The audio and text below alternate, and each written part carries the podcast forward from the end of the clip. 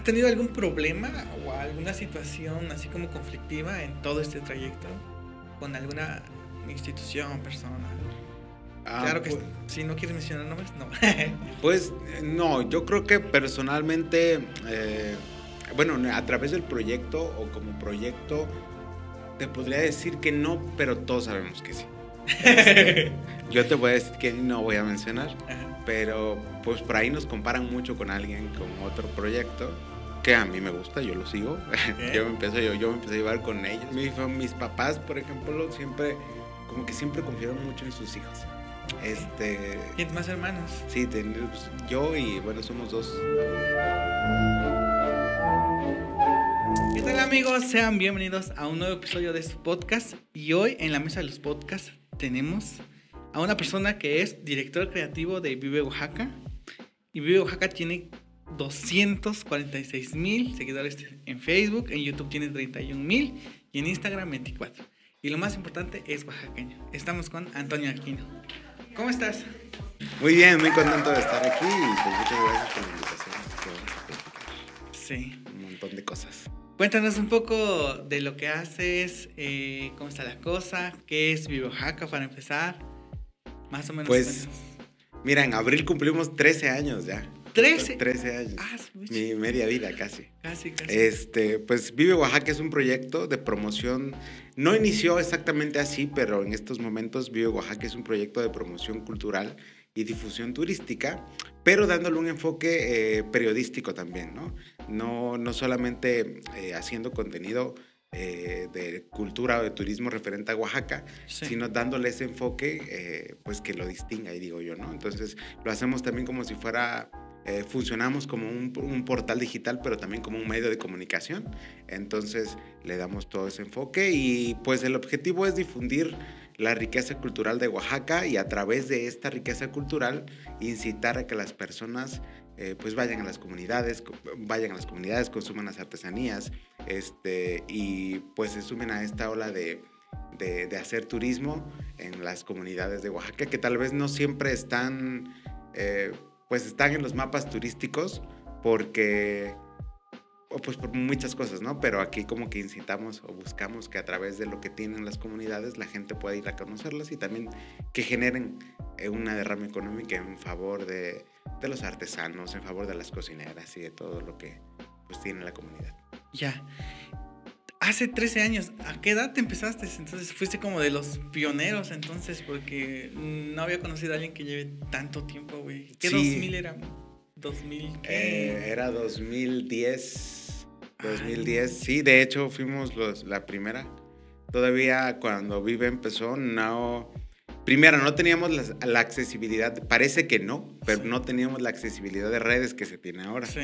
Bueno, eh, funcionaba YouTube, funcionaba Facebook, este, Twitter. Pero creo que en esas épocas ni siquiera era como de vamos a hacer, eh, a crear contenido, ¿no? Es como de, era más redes sociales, a ver si era red social, social. ¿no? Pues eh, cuando empezó todavía estábamos en el, en la, en la mala época, digo yo, de. De no apostarle a lo digital. Sí.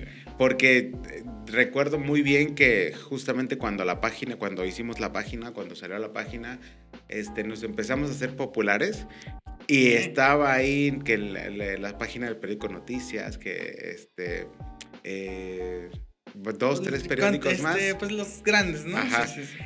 Y no se tenía la, no, o sea, no apostaba la gente por, la, por lo digital, porque tú mismo les decías, no, pues que somos un proyecto digital, y decían, ah, no, es que si no está escrito en radio o Sí, en tele, no tele. funciona. Sí, sí, no. Pero con el paso de los años, y tardó, ¿eh? Te puedo decir que sí tardó bastante en que se hicieron otras páginas, en que eh, yo creo que a la mitad de estos 13 años fue cuando ya empezaron a despuntar más las redes y más creadores, pero qué bueno que ahora haya muchos. Sí, sí. Ya, pues ya ahora ya hay muchos y como que igual en la pandemia, por lo que he visto, igual surgió como una ola más grande de la que ya había. Y este, pero qué chingón que tú habías sido de los primeros, no sabía que llevabas tanto tiempo. Eh, lo, ¿Empezaste solo? ¿Empezaste con un amigo? ¿Cómo, cómo empezaste? Pues el proyecto empezó solo, lo empecé solo, este, por la inquietud de, de buscar más allá en lo que conocíamos, ¿no? Yo, por ejemplo, eh, en, ese, en esos tiempos yo trabajaba en el centro. Este, justamente estaba yo estudiando en la universidad, pero también trabajaba yo. Ah, ok. Y, y decía yo, pues, ¿por qué no me puedo enterar de cuándo es la fiesta? Recuerdo, Ah, muy, recuerdo muy bien la fiesta, porque dije yo, ¿por qué no me puedo enterar de cuándo es la fiesta de San Agustín de las Juntas? Ya. Porque es una comunidad cercana a la ciudad, 10 minutitos, no la conozco. Y si la voy a conocer, pues me interesaría saber qué hacen de fiesta, ¿no? Que, o sea, calenda, ¿qué, qué- qué Sí, sucede? sí, sí. Y entonces eh, intenté buscar en Facebook, pero pues no había nada, no, nadie. Como que te gustaba igual esa onda de salir a fiestas, entonces. Sí, a- sí, pues sí, es un... A turistear, digamos. Siempre como que me llamó la inquietud, pero ya después, eh, pues me, me enamoré, me enamoré, ya quedé ahí en las Sí, sí. Me gustó más. Consolidaste tu relación con las Sí, fiestas. consolidamos esa, Sí, sí. esa relación de...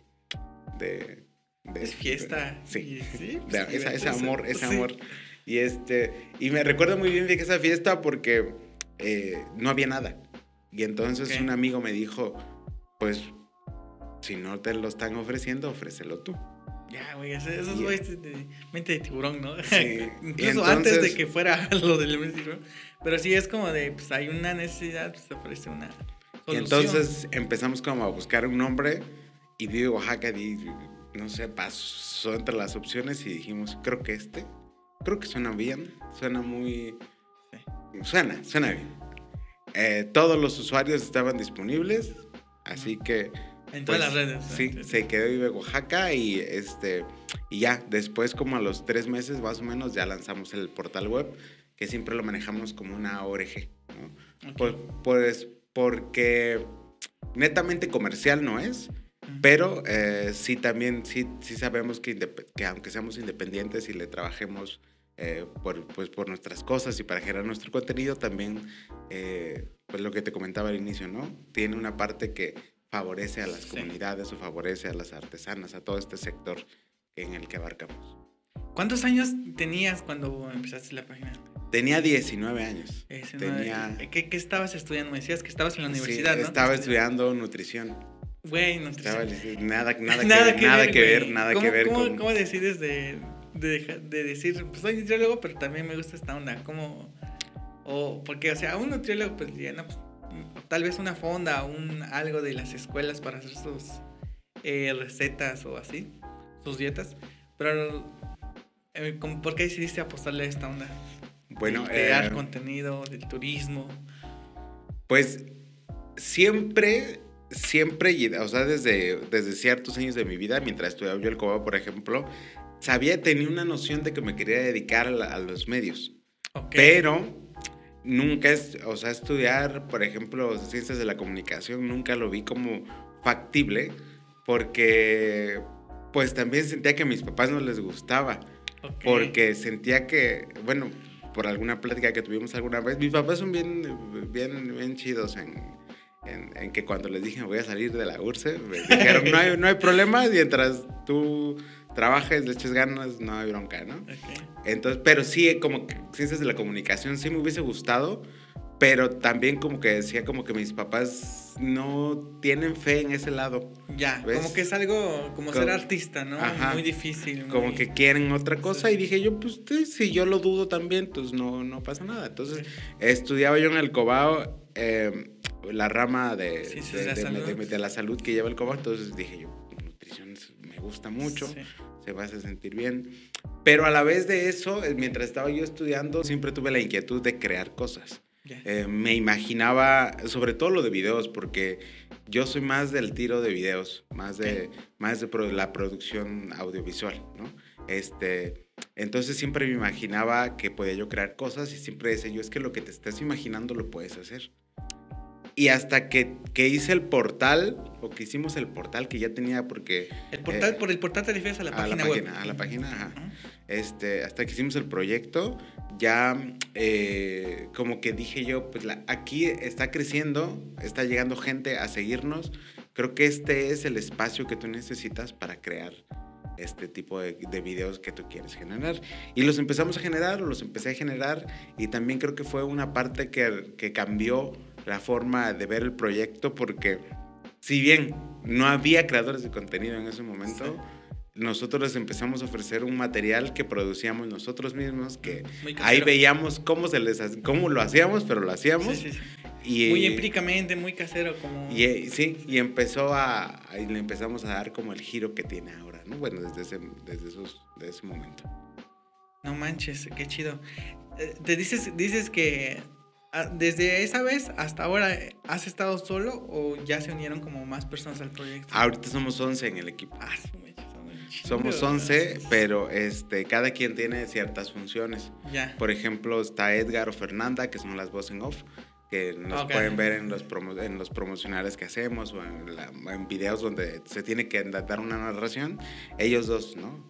Cualquiera de los dos, ellos van. Está Barragán, este, que es la parte de la dirección de diseño del área de diseño, que se encargan pues de... casi no usamos animaciones, pero pues si necesitan la animación de logos, cintillos, este, toda la parte del, del, del, motion graphics. Estoy yo que estoy dirigiendo como todo el proyecto, pero también como dirigiendo la parte del área de producción, de que hay que ir a grabar con una artesana. Tenemos ahí un montón de videos que no hemos sacado todavía, porque a veces el tiempo no nos da, porque parece, muchas veces dicen, no, es que no están sacando videos últimamente, pero es que estamos haciendo otras cosas también dentro del mismo proyecto o dentro de actividades también personales y profesionales de cada quien. Y ahí tenemos todavía un montón de videos de que vamos a grabar con artesanas y eso, pero ya, ya como que las fechamos para para, para, para después, ajá, para que todo salga bien. Entonces somos 11 en el equipo, cada quien aporta un granito de, de, arena, en el proyecto. A veces yo no puedo estar en un evento, pues pero va alguien más, o, y intentamos ir turnándonos para que todos participemos y todos pues conozcamos. Es, imposible, ¿no? Igual estar en todo, así como que... ¿Quién más quisiera uno, no? Estar en todas partes, pero no, pues a veces... No, pues ve a grabar tú, ya, como, ya como que cada quien tiene pues su rol, ¿no? En, en pues en este en ese proyecto, ¿no? Sí, sí, sí, más cuando es Guelaguetza o cuando es Muertos. Cuando son como las temporadas fuertes de Oaxaca, que hay muchas actividades, principalmente Guelaguetza, ahí andamos todos porque ni hay necesidad de que nos digamos, ya sabemos, y ahí andamos que compite que desfile, que hay tres actividades a la misma hora, uno para acá, uno para allá, intentar cómo cubrir esta parte de, pues cubrir estos eventos o cubrir estas fiestas por dos motivos. O sea, el motivo, por supuesto, es informar y darle a conocer, pero también las personas que participan cuando se ven en las fotos o se ven en los videos, es como, como un... Eh, sin que suene feo, es como un, tal vez como un regalo que le damos, porque no siempre tienes la oportunidad de que, de que vaya un amigo tuyo y te tome fotos mientras estás participando, pues y entonces nosotros como tenemos ese chance de estar, dentro de los desfiles, por ejemplo, o estar en el auditorio, o estar acá, o estar allá, pues siempre nos, a mí me gusta tomar muchísimas fotos de todos. Igual no todas salen en Facebook o en las redes, pero sí se van al, a la web que las puedan buscar para que también recuerden esa parte de los participantes. qué chido eso, qué chido eso porque pues sí tienen razón.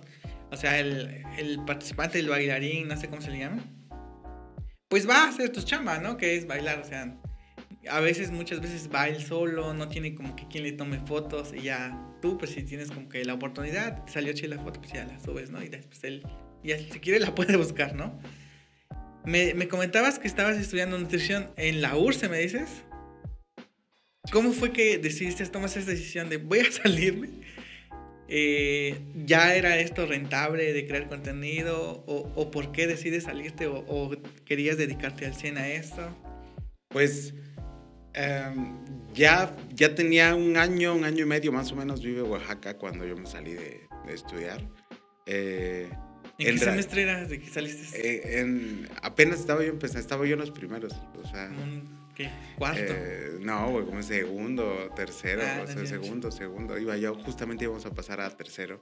Ah, este, porque me tomé mi año sabático entre. Dije yo, venía, venía, dije, vengo estudiando quinta, primaria, secundaria, me voy a tomar mi año porque lo necesito. Claro, claro, güey, todos pensamos eso, güey. Yo, de hecho, este ahora estoy en esto. y Fíjate que la, la, salida sí influyó, yo vivo en Oaxaca mucho en que me saliera de la escuela, pero no al 100%. Porque también había una necesidad de mi parte de querer estudiar cine. Entonces, eh, me fui Por a lo mismo de este proyecto, ¿no? Sí, pues sí, y por lo mismo que también me ha gustado siempre esta parte de la producción. Eh, no soy bueno para hacer. eh, no, te haré, no te haré un cortometraje ni te haré una película porque es mucho, ¿no? Pero no es lo mío. Soy como otro tipo de producción. la producción más como musical, tal vez, ¿no? Ya, ya. Pero sí tenía como la necesidad de estudiar cine, de prepararme en este sentido. Y eh, pues fui a hacer examen a la UNAM para entrar, pero no, no fue mi tirada quedarme, fue mi tirada ver cómo era para prepararme Ya. para el siguiente, año. Entonces estaba yo terminando uno de los últimos exámenes del semestre. Terminé el examen, lo entregué, me salí del salón y me quedé viendo, eh, porque estábamos en el segundo piso y me quedé viendo hacia, hacia las montañas, ¿no? que se ven desde, desde aquí. Y dije yo, si no te vas ahora, vas a seguir y vas a ser un muy buen nutrólogo, pero no vas a ser feliz contigo mismo. Ya, ya, como que esa, esa parte que reflexiona sobre tu vida, ¿no? Ese momento de reflexión en donde ves el mundo difícil y a la vez bien fácil y dije yo, y me fui Sí, sí, sí. y no regresé. Y me llamaron en la escuela y me dijeron, Antonio, este, te faltan dos exámenes. No los hagas, nada Ajá. más ven, que los maestros te vean y te- que, que te pongan una calificación en probatorias, después te, te- terminas tu semestre, se te da de baja, pero nunca fui. No manches. Nunca volví a ir porque sabía yo que si regresaba iba yo a seguir. Ahora sí que dices como que el minuto cambió tu vida. Sí, Porque sí, sí. tomaste esa decisión fuerte, ¿no? Decir, como que reflexionas, ¿no? Sí, sí, y este... Y al final de cuentas tampoco terminé estudiando cine. Porque Por- fuiste a, a UNAM, haces el examen, nada más para ver cómo está la onda. Este, y al siguiente año ya no lo intentaste otra vez. Al siguiente año cambiaron las políticas de la UNAM y ahora tenías que entrar a estudiar psicología, me parece que psicología, ciencias de la comunicación, como tres carreras Ya, más. y ahí Y sí. al tercer semestre ya te podías votar a cine. Eso sí es que te quedabas en cine. Entonces ya fue Ya dices, güey, ya me la pusieron más difícil. Ajá. Y también que, que estaba el CCC, que, que es pagado, pero eh, también creo que aquí lo que sí influyó de que yo no me fuera a estudiar cine, creo que es una de las partes importantes, fue que llegamos al año 2012. Creo que el 2012 fue el, el- el punto que cambió completamente Vive Oaxaca porque empezamos a colaborar ligeramente entre el 2011 y 2012 con Secretaría de Turismo. Este, empezamos a ser referentes en cuanto a materia de Oaxaca en, en- en medios de, de Europa, en, en noticias. O sea, fuimos como la fuente fidedigna de, que había de Oaxaca para, para sacar contenido hacia otros lados. Este, participamos también con el Parque Escaret. eh, entonces, ¿El, el parque Escaret de dónde? De, de Quintana Roo. Quintana Roo, ¿en serio? Este, sí, Wow. eh, hicimos como la gestión. eh, todo fue a través de nosotros. Vi- eh, tienen ellos un espectáculo que se llama México Mágico. México. Algún espectáculo que- de, espectáculo. de México que, que como que repasa la cultura de toda la. República. Este, entonces ellos me- nos escribieron, dijeron es que queremos como retroalimentarnos más de Oaxaca porque presentamos un espectáculo de Oaxaca, pero no está bien. Sí. Y a través de nosotros se hizo la solicitud al gobierno del estado para el acceso a la guetza de ellos, para esto. Entonces eh, vinieron eh, cuatro personas del parque, me parece, que eran parte de, la- de los productores del espectáculo y también del, del parque. Como Eh, para venir a ver, a ajá. checar cómo se hace Vinieron, esto. sí, estuvieron con nosotros, estuvimos platicando, los metimos a Guelaguetza, este, y sí estuvieron varios días, este, pero pues toda la gestión como que la hicimos nosotros y eh, posteriormente se hicieron como una retroalimentación de, o hicieron una mejora en cuanto al, sobre Ah. todo Flor de Piña, que era como la parte principal del, del- espacio de Oaxaca en el espectáculo. Y entonces pasaron como esas cosas entre el 2011 y 2012, pero en el 2012 pasó lo, lo mejor yo creo que tenemos en Vive Oaxaca, que es Cobertura Guelaguetza, que empezó ahí la serie, pues esta serie que es, el año pasado cumplió 10 años. Eh, y Desde esa vez empezaste eh, a hacer la serie. Sí, sí, sí. Ok, vay- vayamos un poquito atrás. Sí, sí. no. De, de que empiezas a hacer contenido, ¿cuánto tiempo tuvo que pasar para que más o menos empezaras a, pues, a generar un poco de ingresos de eso, güey? Porque todos sabemos que obviamente no es de la noche a la mañana, ¿no? ¿Como cuánto tiempo se tardó? La verdad no recuerdo exactamente, pero no fue mucho, fue muy rápido. Es que, el, es que creció... Muy rápido. Hubo como tres etapas, ha habido como en esos 13 años tres etapas. La primera de cuando se lanzó el proyecto y de repente en un mes creció mucho. Otra parte en donde teníamos eh, más o menos como 50 mil, 60 mil seguidores y en menos de dos semanas llegamos a los ciento y tantos mil. Así Y es. este y como que ahí van creciendo normalmente, como, como va creciendo, y hubo un punto en donde estábamos como en 150, 160 mil y de repente, ¡pum!, nos botamos a los 200 mil, eh, dependiendo como, como también las actividades que íbamos haciendo, los demás, o, o las series que íbamos armando. Entonces, eh, creo que el generar ingresos fue rápido, además de que estábamos en otros tiempos en otros tiempos en donde eh, YouTube era todavía muy benevolente con sus creadores de contenido, Sí. en donde me, me parece, si mal no recuerdo, que te daban el 85% de todo lo que generabas. Ahora Ah, creo que te dan el muchísimo. 55% y si lo aceptas, si no, no te dan nada. Sí, si quieres, si no, si no, quieres bueno. el 50, y me parece que es por ahí, ¿no? Del 55, del...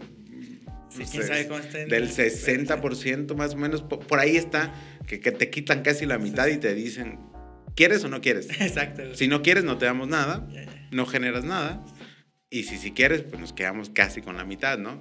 Entonces eran otros tiempos en donde, donde generabas todavía un poquito de más ingresos, en donde al no haber tanto contenido de Oaxaca, pues era mucho más fácil que, Sí. que te conocieran, o que con tu contenido no se hiciera viral porque ni se manejaba el término viral Ah, todavía. todavía no, no existía la viralidad. Pero, este, pero pues sí eran otros tiempos. Y era muy raro que, que un canal de YouTube ganara dinero, porque justamente AdSense tenía no muchos años, como tres años funcionando, y este, y al... Y era muy extraño que conocieras un canal de Oaxaca que ganaba, que generaba ingresos, ¿no? Por videos, por ejemplo. Entonces... ¿Y YouTube fue la primera plataforma que empezaste a generar ingresos? Sí, Sí, sí, sí, YouTube YouTube. porque luego Facebook, fue, luego fue Facebook que no tiene tanto porque Ajá, pues, apenas. apenas. está aplicando este y luego también tiene unos problemas enormes Facebook para proteger a sus creadores de contenido. Entonces YouTube, aunque te quite todo, sí como que te respalda mucho en esta parte de ser creador, puedes reclamar tus materiales, te dice quién los está usando, quién no los está usando y te protege mucho, te quita mucho, pero te protege mucho. Entonces llegamos, fíjate que en esto que me, que me decías de, de, de cuándo empezamos a generar ingresos, durante dos años nos, invitamos, nos invitaron o invitaron a Vive Oaxaca a la reunión que hacían en el World Trade Center en Ciudad de México, donde No participaba Wherever, Yuya, porque justamente estábamos Sí, como en esa que cama, en, en Ajá. esa camada. Estaba que Ya. parió, que también son de Sí. Oaxaca, este, que parió Wherever, Yuya, este, ni me acuerdo quién es más, pero como esa camadita. La verdad, me arrepiento porque jamás fuimos. Jamás fuimos, pero sí, durante dos años seguidos nos llegó la no re- Creo que fue 2011 y 2012, en donde nos invitaron, nos llegó la invitación para, para ya, asistir. pasé la co- como convivencia, ¿no? Sí, sí, sí, no sé por qué no fui. Ahora dices. Ahora "Hubiera digo ido". por qué no fui, Sí. pero bueno, sí, ahí, ahí están los correos todavía. la, la Entonces, evidencia. La evidencia está. de que fuimos invitados. Sí, no manches, qué chingón. Eh, más o menos de, de, de quién te inspiraste. Pues es uno de los primeros, ¿no? Pero más o menos tomaste inspiración de alguno que ya existía o más o menos Sí. algo que veías en la tele. o sea. Sí, se tomó, sí, como que nos basamos primeramente para esto de la difusión en Visit México. ¿Cuál? Era en Visit- Visit México, Visit que es México. la página de, de turismo de la República, De la ¿no? República. De- del gobierno, que creo que ya, es que no sé cómo está, el, bueno, es un show, pero eh, Visit México era como las el, cosas de México. Visit Sí. México era como el referente turístico internacional de lo que podías hacer en México En en, cuanto a México. turismo. como Entonces guía, ¿no? nosotros como que nos basamos en un poquito en eso, pero le dimos por el lado de la cultura. Y este, pues sí fue como nuestro referente. Ya después cambiaron, todo, que, que- que fue el proyecto avanzando, pues ya cambiaron las cosas y, y pues nos inspiramos, no sé, tal vez en el cine, en, eh, tal vez en, eh, las productoras que se dedican a hacer spots o todo esto, pero eh, principalmente Visit México. Pero de youtubers no te basas en ninguno. No, fíjate que no.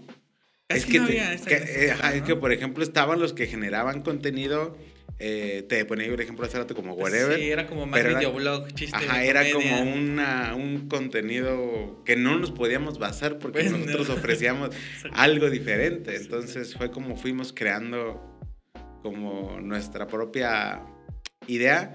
Lo que sí te puedo decir que sí, a través de la idea que hicimos en esta parte de los videos, sí se basaron varios en nosotros. Y eso está bien chingón porque se siente bien saber que algo estás haciendo bien, por eso te están pues, este, entonces, Pero sí, queremos inspirarnos netamente en algunas cosas sí, pero en otras no, porque éramos... Algo diferente. algo diferente. No manches, qué chingón. Eh, me, eh, me, comentabas que te, te guiaste, un, eh, empezaste a hacer este tipo de contenido por lo mismo que te surgió esa necesidad de quiero ir a tal fiesta de tal pueblo pero no, este, no sé dónde consigo información, no nada más, antes existía como el boca a boca, el boca a boca, ¿no? ah, un chavo que vive allá me dijo que es tal día, ¿no? Pero, ¿y que hay tal cosa, no? Es la única, era la única forma de conseguir información de fiestas de los pueblos, ¿no? Como que no pensaste en algún momento como cambiar tu contenido, no, pues ahora vamos a hacer este, pues, blogs de comedia, o vamos a hacer bromas en la calle, o cualquier cosa así. No, sí se cambió el contenido. Nos mantenemos en la misma línea, pero sí cambiamos el contenido. Este, lo que enviamos por ahí del 2020, tal vez 2019, creo que principalmente 2020. Sobre todo en pandemia, que empezaron a haber más creadores, este, cambiamos o igual y no se notó, igual y sí, pero sí como que le dimos un, un contenido más Mira, no me gusta usar la palabra cinematográfico porque no estudié eso y respeto mucho a quienes hayan estudiado eso, pero sí como que le intentamos dar una visión más, sí, pues es que más cinematográfica a lo que hacemos, ¿no? A los mismos reportajes, este, meterle un tipo de tomas diferentes, eh, cambiamos cámaras, entonces como que eh, también al, al ver que había tantos ofreciendo muchas cosas similares, dijimos, pues hay que cambiar también, ¿no? Sí. Entonces por eso, ok. Entonces nada más hubo como que ahí el cambio de, pues, en la producción más que nada, ¿no? En la producción. Sí, un cambio de producción. Y ahora sí vamos a, este año sí vamos a tener un cambio porque, este, justamente estamos sacando, fuimos a la feria de Chichicapan apenas hace dos días. Hace dos días. Sí. Este, entonces, vamos a sacar videos de Chichicapan, pero no como siempre, ahora como videoblog. Ya. Entonces, ahora ya... ¿Quién, ¿Quién es el el que va a estar ahí como... Pues yo creo que vamos a estar todos, en su momento todos. En este primer videoblog voy yo. Entonces es como el primer videoblog que está haciendo Oaxaca después de 13 años. el primero. Porque los demás ya han sido reportajes o cápsulas o, mini documentales, ¿no? Eh, pero este es como el primer videoblog de hablando a cámara, diciendo esto. Entonces, este... es que fíjate que influye un chingo. O sea, no, no sé igual si te gusta esa onda, ¿verdad? Pero por ejemplo, por las personas que estarán viendo este video, pues no como que pues reconocerán tu cara ni nada de eso, aunque tengas muchos seguidores, aunque tengas, por lo mismo que tus videos pues son este así tipo pues nada más como cápsulas, documentales, pequeñas eh, reviews o visitas de viajes, pero no sales como tú diciendo de, ¿qué tal amigos? Hoy nos encontramos en tal, ¿no? Pero si lo hubieras hecho desde el inicio, güey, serías reconocidísimo, güey. No sé si te gusta esa onda de que te reconozcan o no. Pues al inicio no me gustaba. Sentía como que decía, no, pues que está el proyecto, que conozcan el proyecto. Yo me quedo atrás en las sombras y es mucho mejor, así, este, eh, así no sé, pasa cualquier cosa y ni saben quién soy, em, pero con el paso del, del tiempo llegamos a un punto en donde creo que también es muy importante, no solo para mí, sino para los demás del equipo, que la gente los conozca, porque también le chingan, también le trabajan, también invierten su tiempo y tal vez dejan sus actividades para estar en el proyecto y entonces eh, pues ya hemos como salido un poquito más a la luz, entonces ya como que mm, em, de manera, eh, ¿cómo decirlo? De manera progresiva, sí. o sea, hemos que he aparecido yo en historias o, Ah. ahora ya en, eh, por ejemplo, en Pequeños Instagram. Sí. En Instagram ya hay una, una de historias destacadas donde salimos nosotros. Este, entonces como que nos empezamos a meter y ahora en esta parte de hacer los, de los videoblogs, pues evidentemente van a salir todos. Tienen que salir Sí. todos porque el espacio es de, de- de todos los del equipo. Y también, pues digo, para que la gente los conozca. Antes no me gustaba, ahora ya me gusta. este, me gusta también porque me relacioné con muchos creadores de contenido Sí. en pandemia principalmente. Entonces, como que nos retroalimentamos entre todos. Tal vez jamás hablamos de, de redes, hija. Tal vez jamás hablamos de, oye, ¿cómo va a ser este video? Pero entre, el, entre conocernos sin saber eh, o verlos grabar, en todo esto, como que nos retroalimentamos entre todos y ya. Ahora sí nos gusta ya estar en cámara. Ahora ya no, como que ya te está gustando más ahí el- poco, un, un poquito el protagonismo, ¿no? Sí. Eh, eh, entonces, no, después de esto, de, de que ya UNAM cambió sus reglas y todo esto, ¿ya no estudiaste un curso de, de video o algo así? Pues o sí. solo fue como de empíricamente a prueba y error. Pues fue, este, sí, sí, obviamente, este, todo fue como de manera empírica, pero sí he estado en varios, este, cursos. Ah, sí, este, sí, sí, o sea, sí nos hemos como preparado, no profes... Es que es, Pues que, es, que curioso, pro- sí. profesionalmente sí, porque de eso, de, a eso nos dedicamos. Claro, güey, sí. Pero así como de más, eh, como cuestiones técnicas sí nos hemos preparado. Este, también parte del equipo, pues, eh, son personas que, que estudiaron algo relacionado a, ¿no? sí. Y también como que tienen, pues, esas nociones educativas de cómo se tienen que hacer y las ponemos en práctica también. Entonces, sí nos hemos preparado bastante. Qué chingón, qué chingón. Y pues más que nada, esto ahora sí, si te gusta, ¿no? Ya no reflexionas como sobre la vida como te pasó en algún momento cuando estabas en nutrición. Ya, como que tú ya lo ves, ya esto me gusta, esto quiero hacer toda mi vida, básicamente, ¿no? Qué chido. Em, ¿Has tenido algún problema o alguna situación así como conflictiva en todo este trayecto con alguna institución, persona?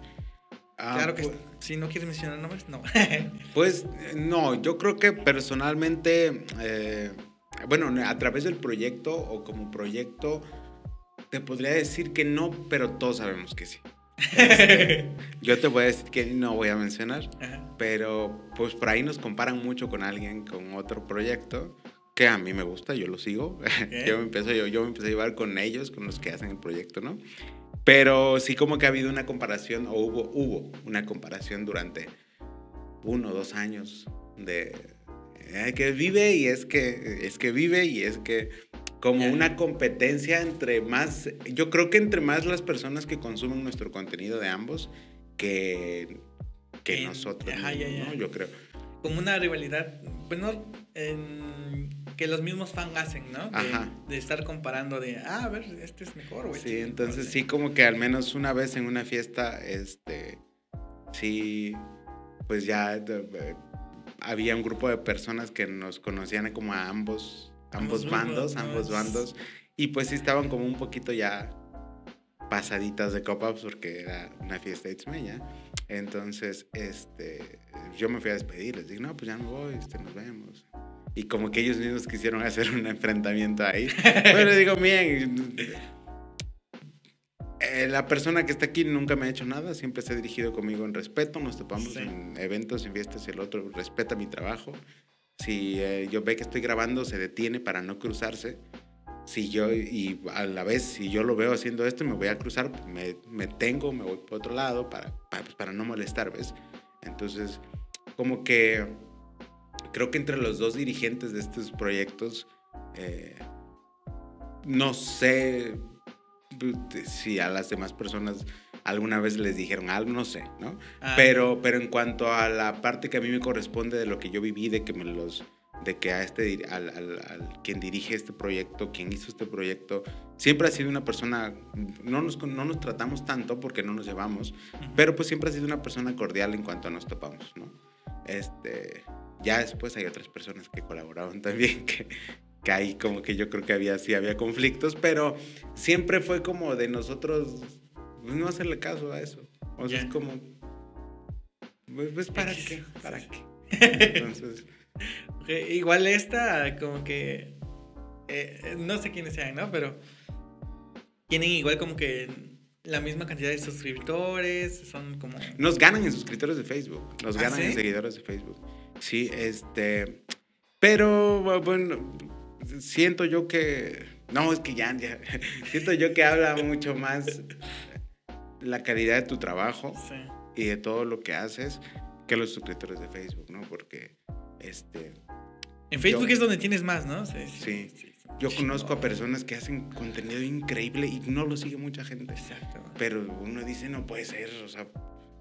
Pero, y hay, y hay quienes tienen muchos seguidores y solamente se dedican a repostear memes.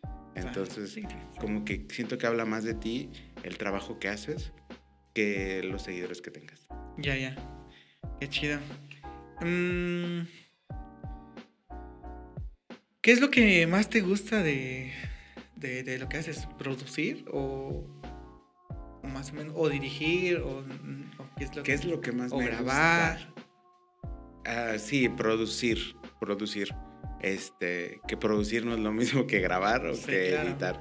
Eh, me gusta producir, eh, me gusta armar ideas locas luego que tengo en la cabeza y- llevarlas a, a- a- A la realidad, ah, sí. ¿no? Y no solamente en Vive, también fuera de Vive, porque este, pues ahí hay otros proyectos también en los que a veces participo, los que tenemos y que, que, que sí producir, nos gusta, me gusta mucho dirigir, dirigir y producir.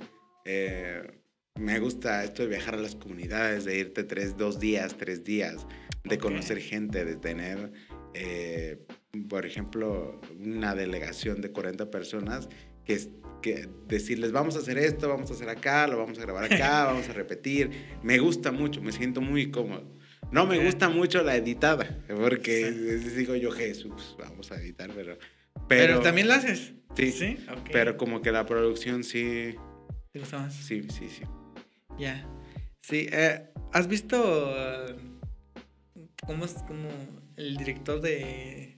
Cuando se graba una película, como, ¿cuál es el- como el papel del director? Ujú. Más o menos. Estuve yo en una película ahí de extra, de esos que salen atrás. Pero sí como que igual el director eh, tenía como un papel importante, ¿no? Porque obviamente nos dice, no, pues lo están haciendo mal, lo háganlo así de esta forma. Y cuando empezaba la toma, él tenía como pues un monitor, ¿no? Donde veía que estaba, que se estaba filmando, güey. Y esa era como su chamba, güey. Y, o sea, dije, no, es- está muy chido él, lo que hace él, ¿no? Pues, él no graba, él no checa el audio, él no edita. Sino él se encarga de que todo salga bien, güey. O sea, como el, el, el que lleva como la dirección de la orquesta, ¿no? ¿Cómo no sé cómo se llama ese compa.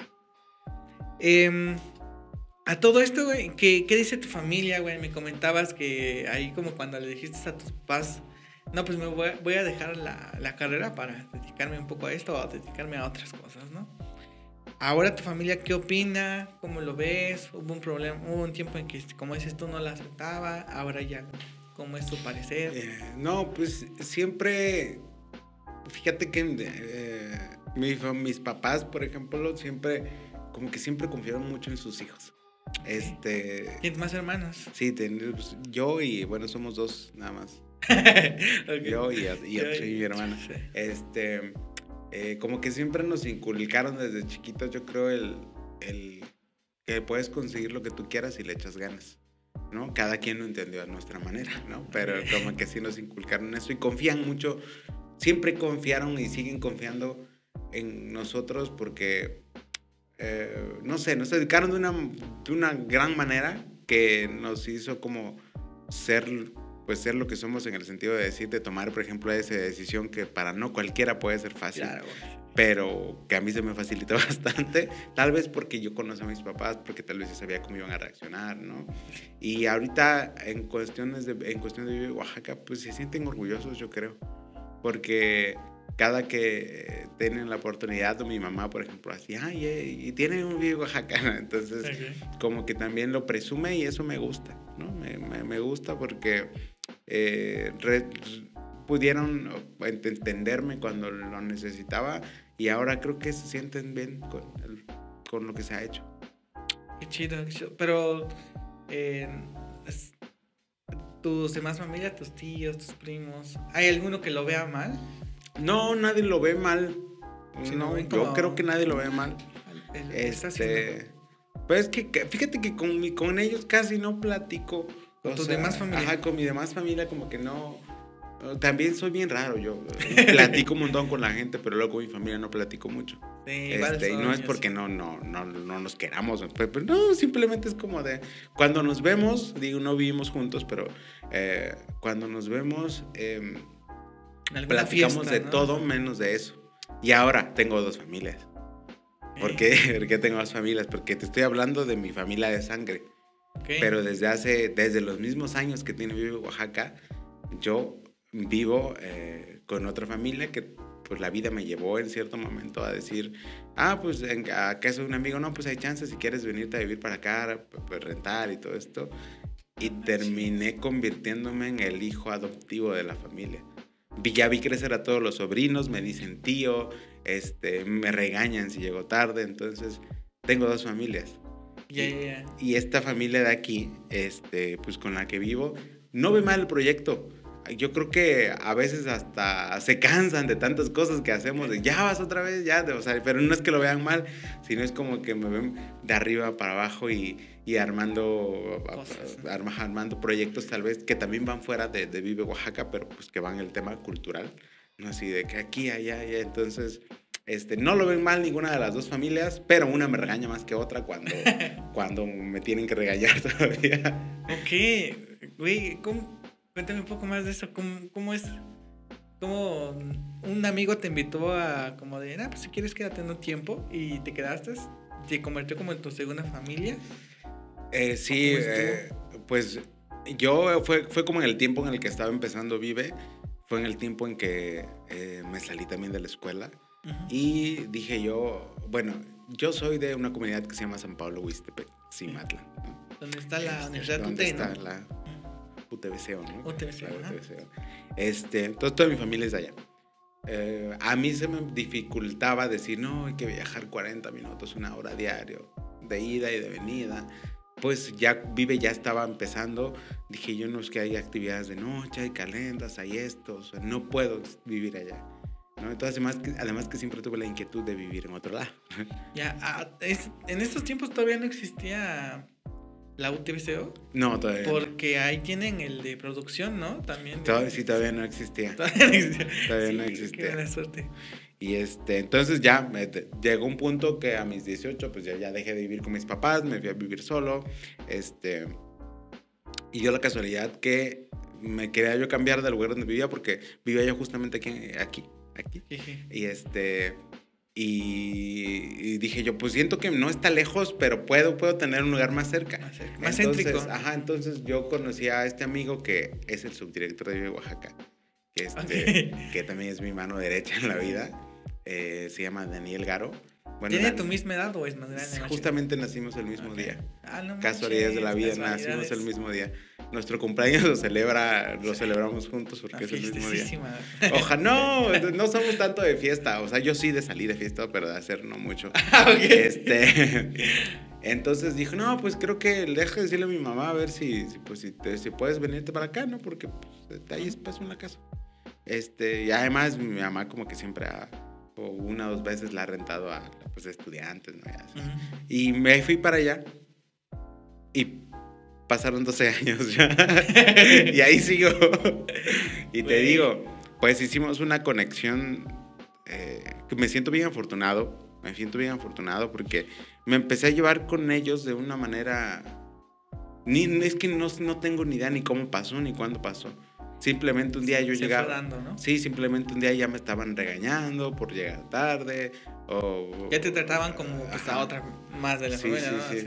Es como, no sé, siempre, siempre como que fuimos de comer en la misma, desde el día uno, ¿eh? de comer en la misma mesa, es de desayunar, comer, eh, cenar juntos, que hay fiesta en tal lado, vámonos y vamos para allá. Entonces, te digo, los sobrinos, los que ya habían nacido, estaban chiquitititos, todavía ni podían hablar, este, crecieron viéndome ahí, diciéndome tío, me dicen tío, ya vine a ser a más, me dicen tío, este, no sé, Sí, sí, sí. eh, simplemente paso. No manches. ¿Y tu familia qué digo de todo esto? Como que, qué, bien que estés bien. Ah, sí, como que yo creo que sí hubo como de mi familia de sangre, hubo como una... No un recelo, pero sí fue así como de... y lo veo normal. Pero ya después dijeron, ah, ah, si te están cuidando y te están regañando, hasta mi mamá le dice a mi mamá adoptiva, este, regáñalo si hace esto, o, cosas, o avíseme cualquier cosa, Entonces, como que después como que ya lo entendieron y fue así, bien, este... Pero tú fue, eh, digamos que las circunstancias que se dieron fue porque necesitabas venirte a Oaxaca, ¿no?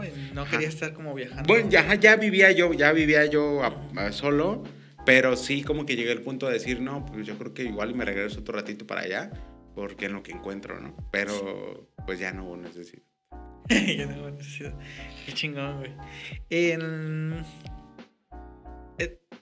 ¿Te ha llegado un hate en, en redes? Así que te hagan sentir mal o no. Es, que es más raro, ¿no? Porque como no sales a cámara, pero como tal el proyecto. Pues mira, nos llegó hate en, en diciembre. Apenas. en los premios Tiliche nos tiraron mucho hate. este. Pero fuera de ahí, no, fíjate que el proyecto casi no, o sea, claro, hay gente que no le gusta algunas cosas y lo comenta, intentamos, yo siempre intento dejar todos los comentarios buenos y malos, casi no hay malos y eliminar los que tienen groserías y así, ¿no?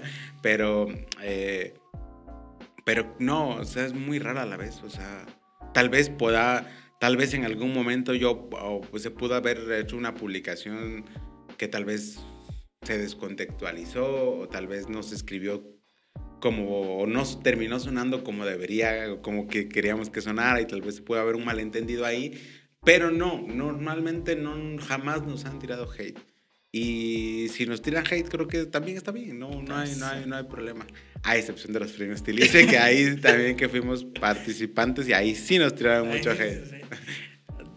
¿Te subieron a ti en las fotos? Igual ahí. No salí yo en las fotos, pero sí salió, salieron de mi equipo. Entonces. Ah, pero este. Pero pues no pasa nada, es parte, es parte es parte de, ¿no? Sí. Sí, vi que unos creadores sí como que estaban tristes, como que decían, ay, es que no sé qué, y la culpa la tuvo el fotógrafo y no sé qué. Pero es parte de, o sea, a mí no sé por qué siempre me ha caído mucho hate, pero ya como eso de los premios, ay, otro pinche día nada más, güey. Sí, y, pues. y, y, así, güey. Em, esto de, me comentabas del proyecto de cobertura Guelaguetza, ¿se hizo con el gobierno del estado o, o es como no sé, es completamente independiente. Es completamente independiente. Este, justamente el año pasado cumplimos, cumplió el proyecto de 10 años, bueno, la serie 10 años, y usamos para empezar a promocionar el décimo aniversario de inicios de año una frase que yo creo que describe, describe el proyecto. Que hace 10 años revolucionamos o cambiamos la forma de ver la Guelaguetza. Porque la Guelaguetza era siempre, o lo que es, ¿no? Lunes del Cerro, vamos a hablar del espectáculo que es en lo que está basada la serie.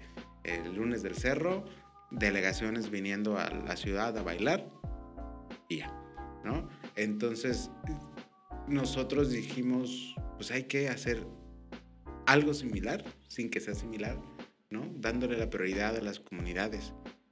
Y nos fuimos a hacer estos cuadros que tenían ya listos o que estaban preparando para Guelaguetza nos fuimos a grabar a las comunidades. Intentamos siempre como recrear esa parte real eh, de decir, si estamos presentando una boda, pues hay que grabarlo en la iglesia. Hay que hacer la simulación del casamiento. Este, si la fiesta es en el patio de una casa, pues vamos a buscar una casa de acorde a, a los, a, la identidad arquitectónica de la misma comunidad para retratar como esa parte. Entonces, eh, es un proyecto que nació independientemente por el gusto de querer hacer cine. Ya, ah, qué chingón. Es igual como que dices que él está dando más el enfoque de, cine, ¿no? Como que sí. Qué bien. Eh, yo pensé que era como. Hay que como que, no sé, alguna institución te llamó, algún, el Estado, así como de. Quiero que hagas esto, ¿no? Sí, no. Lo de Scaret dices que sí fue. Ajá. Que ellos te contestaron. ¿Y te invitaron a ir ahí al, al parque? Sí, pero pues no fui. No ¿por qué no está Porque no, no, no, como que no coincidieron nuestros tiempos en esos momentos. Entonces, como que, es que fue donde justamente el proyecto estaba creciendo y sí demandaba un Ah, poquito ok. más de, Sí. de- de lo que teníamos, ¿no? Bueno, de lo que teníamos en el sentido de, de hacer más trabajo, cuidar esto, actualizar página. Entonces estábamos ahí. Ya.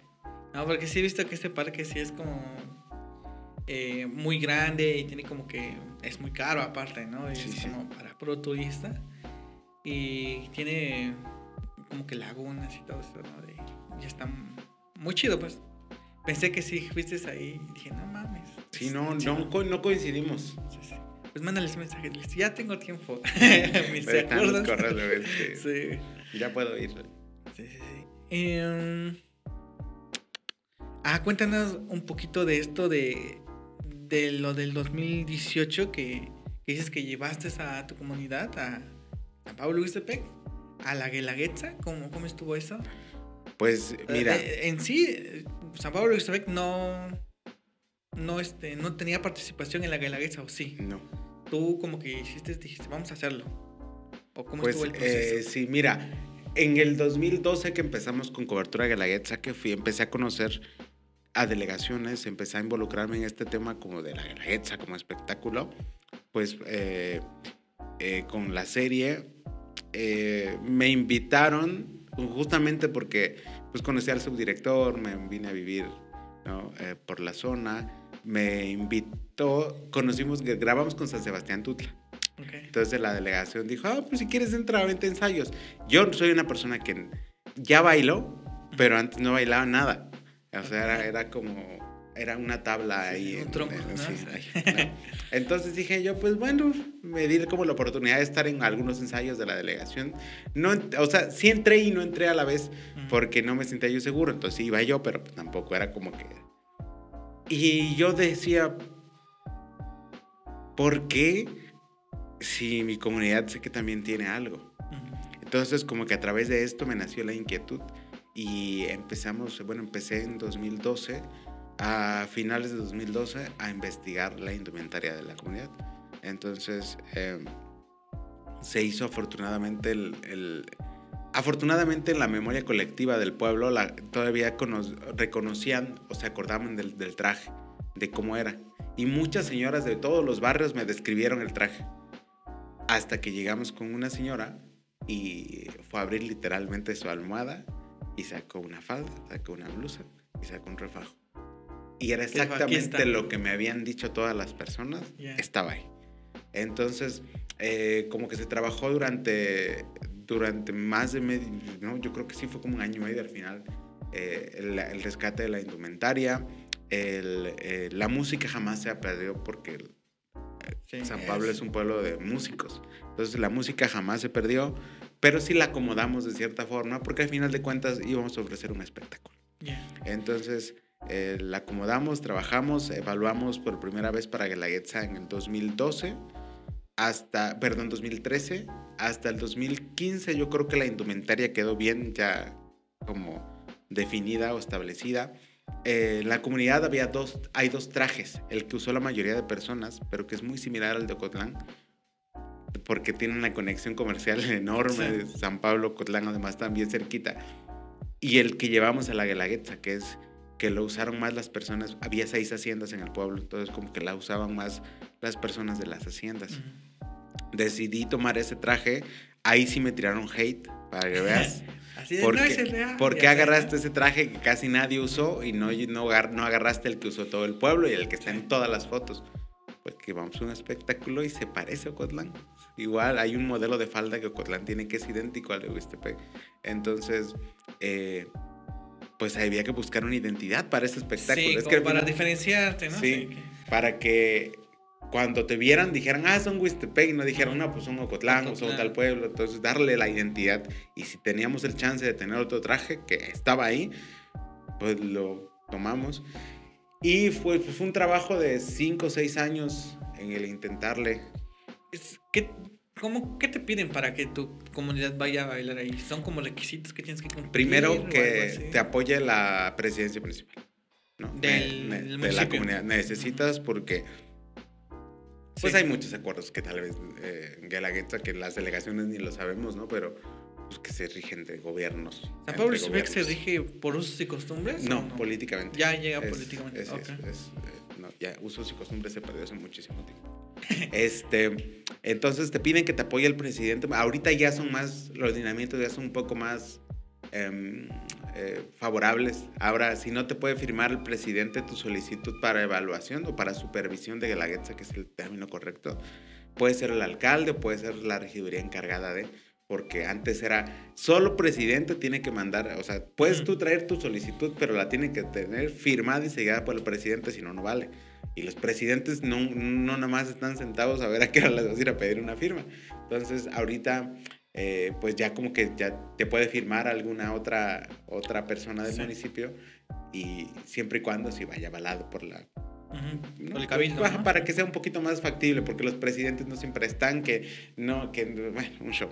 Eh, te piden eso, una solicitud que anteriormente mandabas a Sectur, a la Secretaría de Turismo, ahora lo haces porque ya cambiaron las políticas desde el Congreso a Secretaría de las Culturas. Eh, sacan una convocatoria donde tienes que mandar esta solicitud. En la convocatoria ya te dicen los requisitos que requiere cada miembro de la delegación, un promedio de personas que más o menos es entre 40. Para que vayan. Para, para, entre músicos y bailarines, 40. 40, ok. Este, tienes que entregar una lista con todos los nombres, todos mayores de edad, con fotografía de cada persona, firmada por cada persona, actas de nacimiento, eh, para que vean que sí es de la comunidad, Ok, tienen que ser le- legítimos Sí, de la comunidad. que es de la comunidad, comprobante de domicilio para que vean que sí viven en la comunidad eh, y obviamente identificación oficial para saber que sí son mayores de edad.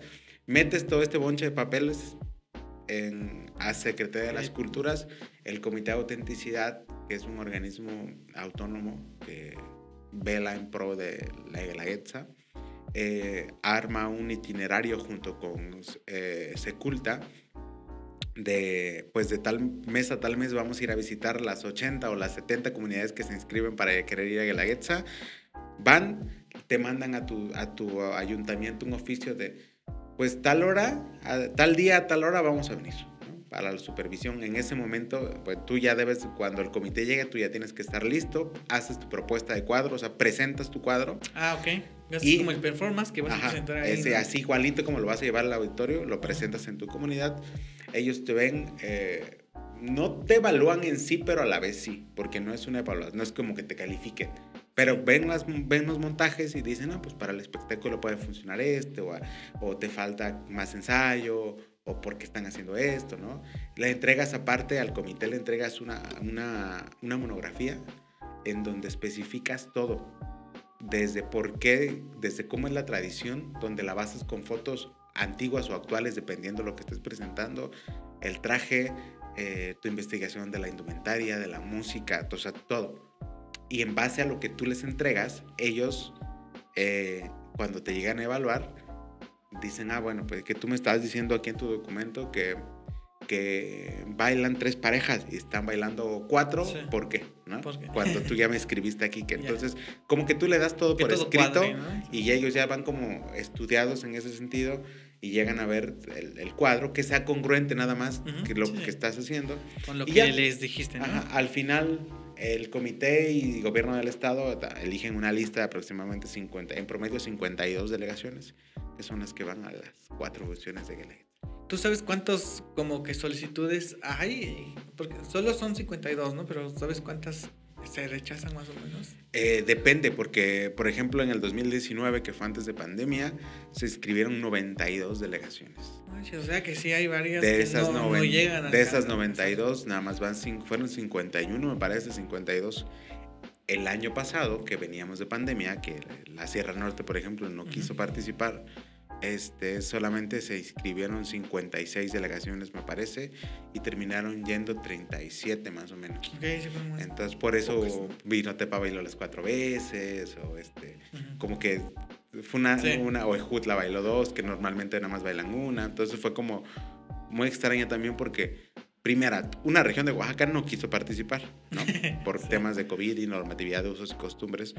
Otra, eh, no, no hubo muchas. Las que, las que es del Valle, por ejemplo, muchas dijeron, no, pues no vamos a participar. estamos en cambio de gobierno, estamos en, saliendo de pandemia, no nos sentimos tan seguros. Entonces hubo muy poquitas, pero sí se rechazan muchas. Ok. Eh, cuando vas ahí a la Galaguetza, más o menos, ¿qué, ¿qué, beneficios tiene? ¿Hay un pago? ¿Hay una ayuda a la comunidad? ¿O qué, en, qué ayuda? ¿O nada más es como de exposición? pues lo hacemos porque nos gusta. no hay un Por puro amor a la cultura. Sí, no hay un, fíjate que no hay un pago. Al contrario, casi casi tú pagas porque tienes que pues llevas a la eh, gente, tienes que comprar tu traje. Eh, gobierno del estado te da alimentación, hospedaje y transporte. Durante tu estancia para Guelaguetza. La, la, vestimenta no la pone. La vestimenta la pone cada quien, cada participante, cada quien se compra su ropa o si tú como delegación haces el acuerdo con tu municipio, te la puede comprar tu municipio. Depende también, depende también cuánta disposición tenga el, municipio, porque hay municipios que te dicen, ah, sí, pues sí, vayan a la gueta, les doy firmas, lo que quieran, pero no me pidan dinero. Este, cuando nosotros fuimos, cuando Wistepec fue a la Guelaguetza, el municipio nos compró dos mudas de ropa, bueno, dos, dos, trajes a cada quien para el desfile de delegaciones y para el auditorio. Este, nos puso la banda de música, porque también hay que pagarle a los músicos que, que participan. Muchos no cobran, a nosotros sí nos cobraron, no está mal porque es su trabajo. Este, pero entonces sí como La banda era igual de Sí, como que si inviertes bastante. Bastante.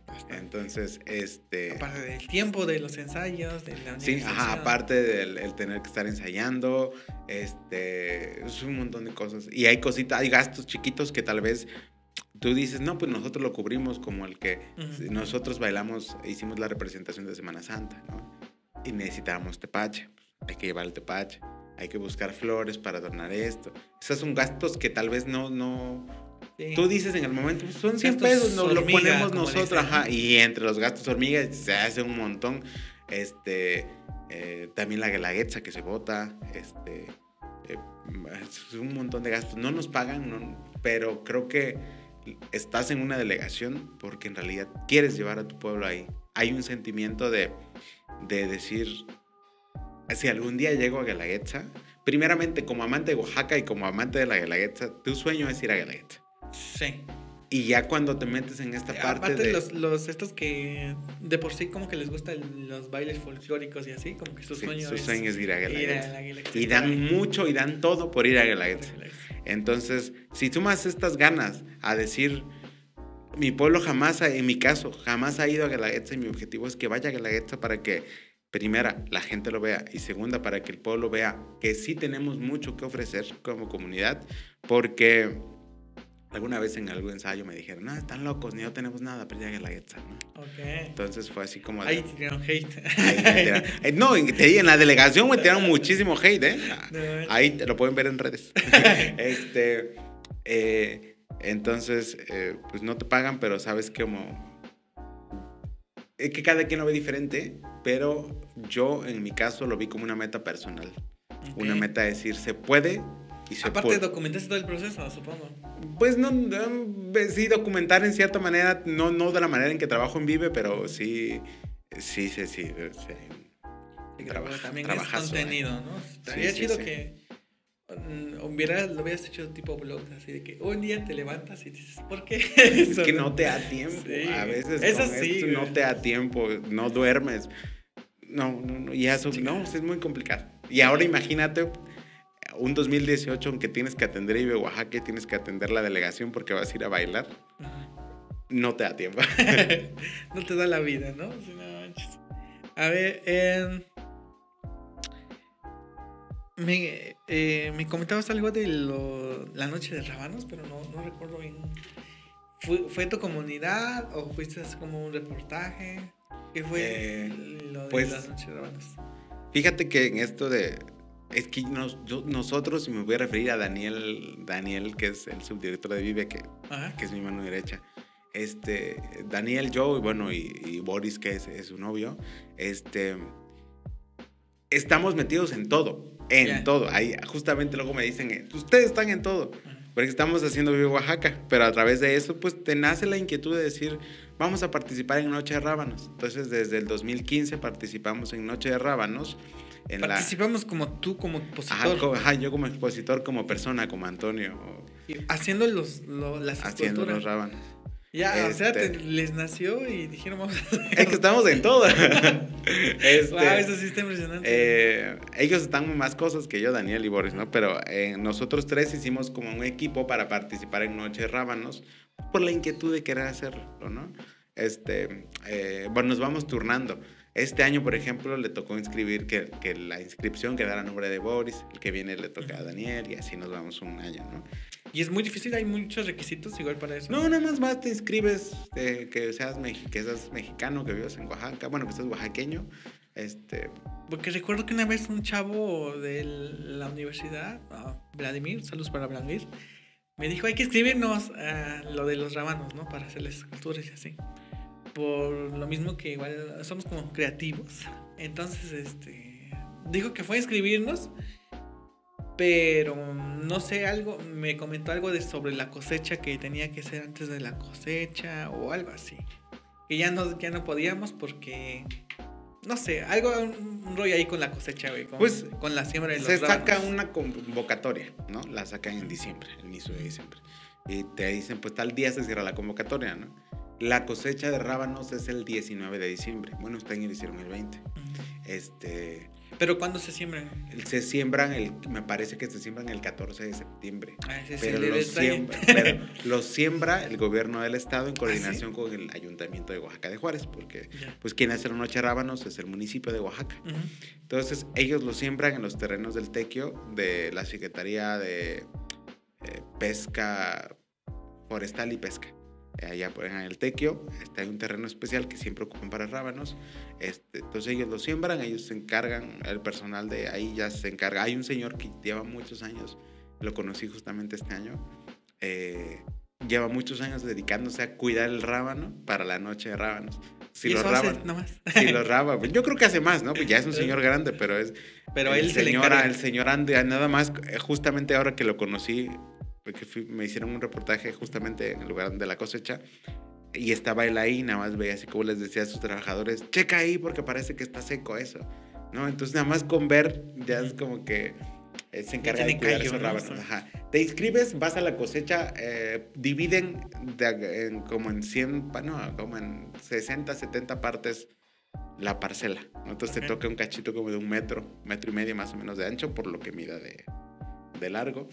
Y ahí siembran tres tipos de rábano. Vas el 19 de diciembre, lo sacas tú con tu familia, no sé, te dan, el municipio te da camionetas.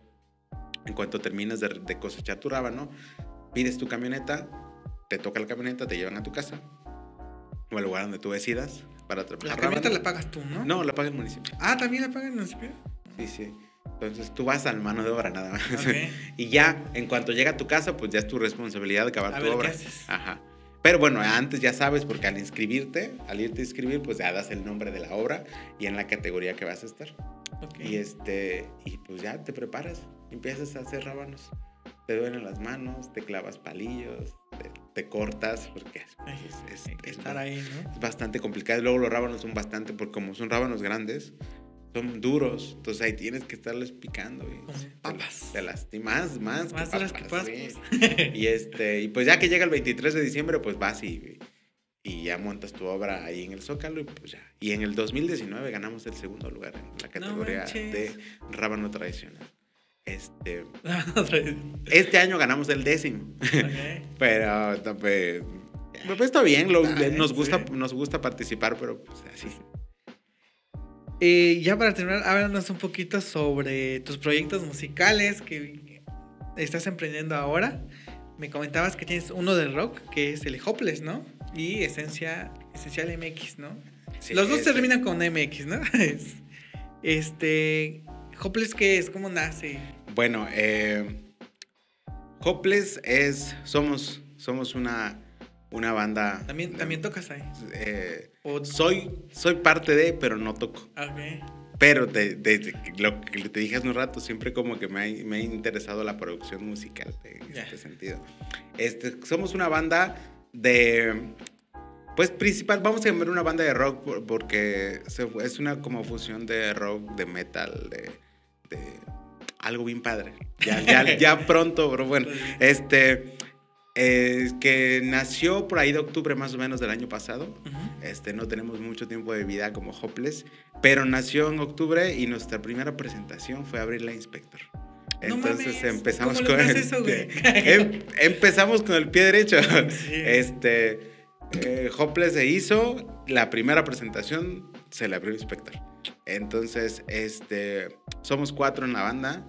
Eh, le estamos trabajando bien cabrón porque ya estamos en estudio grabando el primer sencillo. Este, tenemos rolas propias de la banda. Este, que se han tocado, pues, se tocaron en la apertura de Inspector, este, se han tocado en otras presentaciones que hemos tenido y la gente reacciona muy bien a la música. Ok, Entonces, les, está gustando. Y está pasando un fenómeno raro de que hay personas que se empiezan a topar a, las, a, pues, mis compañeros y las dicen, tú eres de Hopeless. Sí. No manches, y la, gente nos, la gente nos empieza a reconocer y no hemos tenido tantas presentaciones y estamos todavía un poco lentos o apagados en redes porque estamos, estamos en grabación. Este, yo creo que por ahí de abril, si todo marcha bien, ya saldrá el primer sencillo con todo el video, con toda la campaña. Pero pues estamos haciendo eso, Hopeless es eso. Una banda de muchachos increíblemente talentosos para la música. Estamos... Eh, en, eh, pues, pues, en el pues, ya, ya, ya, ya nos lanzamos, se puede decir, porque ya hemos... Sí, ya pero como que ya en Spotify, en Deezer, en YouTube, pues ya las canciones ya las van a empezar a encontrar lentamente, porque vamos a ir una por una para trabajarla bien y para darle el tiempo también de vida a la canción. Eh, a partir de abril, yo creo más o menos. Pues de todos modos, pues, seguramente algún día vamos a regresar, pero con Hoppers por ahí. yo ya autoinvitándome. este... Eh, pero Hopeless es eso, es un proyecto musical que está funcionando bien. Nos pueden seguir como Hopeless MX en Instagram y, Facebook. YouTube todavía no, porque no hay nada. Este, pero y en TikTok como Hopeless MX, H-O-P-E-L-E-S-S-M-X. Ok. Hopeless MX. Y Esencia. ¿Esencial? Esencia, MX. esencia. Pues Esencia, eh, también estamos eh, con Hopeless parte de la banda. Con Esencia la estamos ahí tirando de manager. Ok. Estamos de manager y de productor musical también. Este, Esencia, pues es... es eh, a raperos, ¿no? Ajá. Esencia es un rapero que es increíblemente talentoso. Ah, ok, ah, Esencia es un... No es una, agrupación, sino es, un, rapero. un rapero. Este, ha estado en la Red Bull, en la Batalla de Gallos, este, ha ganado varios eh, campeonatos nacionales en Puerto Vallarta, obviamente en la Survivor aquí en Oaxaca, este, y se ha destacado, creo que en los, últimamente no le ha metido tanto al, al rollo del freestyle o del rapeo, pero se ha destacado con la producción de varios beats musicales que han sonado en la, FM, en la FMS México, en la de Colombia, en la de España, este, sí, tiene un contrato tenía, digo, porque me parece que terminó ya este año eh, con FMS, este, y también hay varios eh, eh, raperos o, del género urbano que trabajan, que hacen música aquí en Oaxaca, que tienen beats o que tienen la producción musical de él. Entonces, pues ya tenemos ya en sí apenas en diciembre como que nos pusimos otra vez las pilas de hacer música ya para lanzar como su carrera musical. Porque ya, ya tiene uno o dos videos que de, él, de él cantando, pero... Vi uno donde se está vestido de, de danzante. Sí. ¿Él es de Cuilapan? Él es de, Cuilapan, es el Moctezuma de la danza de la pluma Andiví de Cuilapan. Justamente son los que fueron a Guelaguetza este año que pasó. Este, entonces está metido en la parte de la cultura, pero eh, pues su motivación principal es la música, entonces ahí estamos haciendo... Como una mezcla de los dos. No, está chido porque sí vi que trae como el, la vestimenta de danzante y luego está rapeando, ¿no? Sí, pues justamente eh, cuando se fue a la, a la, batalla de gallos a la Red Bull, este, fue de danzante. No manches. Porque dijo que, quería llevar parte de su esencia. Su nombre artístico es esencia, ¿no? Porque sabía que tenía que llevar en ese momento la, algo de danza y dije, pues ve danzante. No pasa nada. y, y, fue bueno porque muchos se acuerdan de él nada más por, por, por, estar vestido de danzante y decir, oh, qué, pedo, ¿no? Ajá, sí. Claro, sí, güey. Y pues en esos proyectos estamos. Igual, este, eh, pues estamos trabajándole bien duro en esta parte de la música. Todavía no lo pueden escuchar porque estaba, se está trabajando todavía en eso, pero pronto, se está cocinando, ¿no? Pero muy pronto van a estar en todos lados. Qué chido, güey. Pues a ver cuándo nos permites entrevistar a, la esencia. Sí, sí, sí. Que le caiga. Sí, igual sí ya he tenido varios como raperos que, de Oaxaca que ya están medio posicionados ya. Y qué chido que pues esencia pues ya igual esté ahí. Sí, pues con esencia ya te digo, eh, tenemos en, en mi celular justamente como tres canciones que no están finalizadas al 100, pero que ya ya, ya pueden funcionar perfectamente, ¿no? Pero ahí nos vamos a exigir otro poquito más. Entonces yo creo que sí, yo creo que si algún día lo invitas, te va a venir con todo y canción y, hasta la exclusiva pues podrías tener. Sí, pues, pues, tú por eso te digo, porque tú eres el manager, Bueno, tú dinos cuándo nada más y ya. Y se hace, sale, ahí pues lo checamos.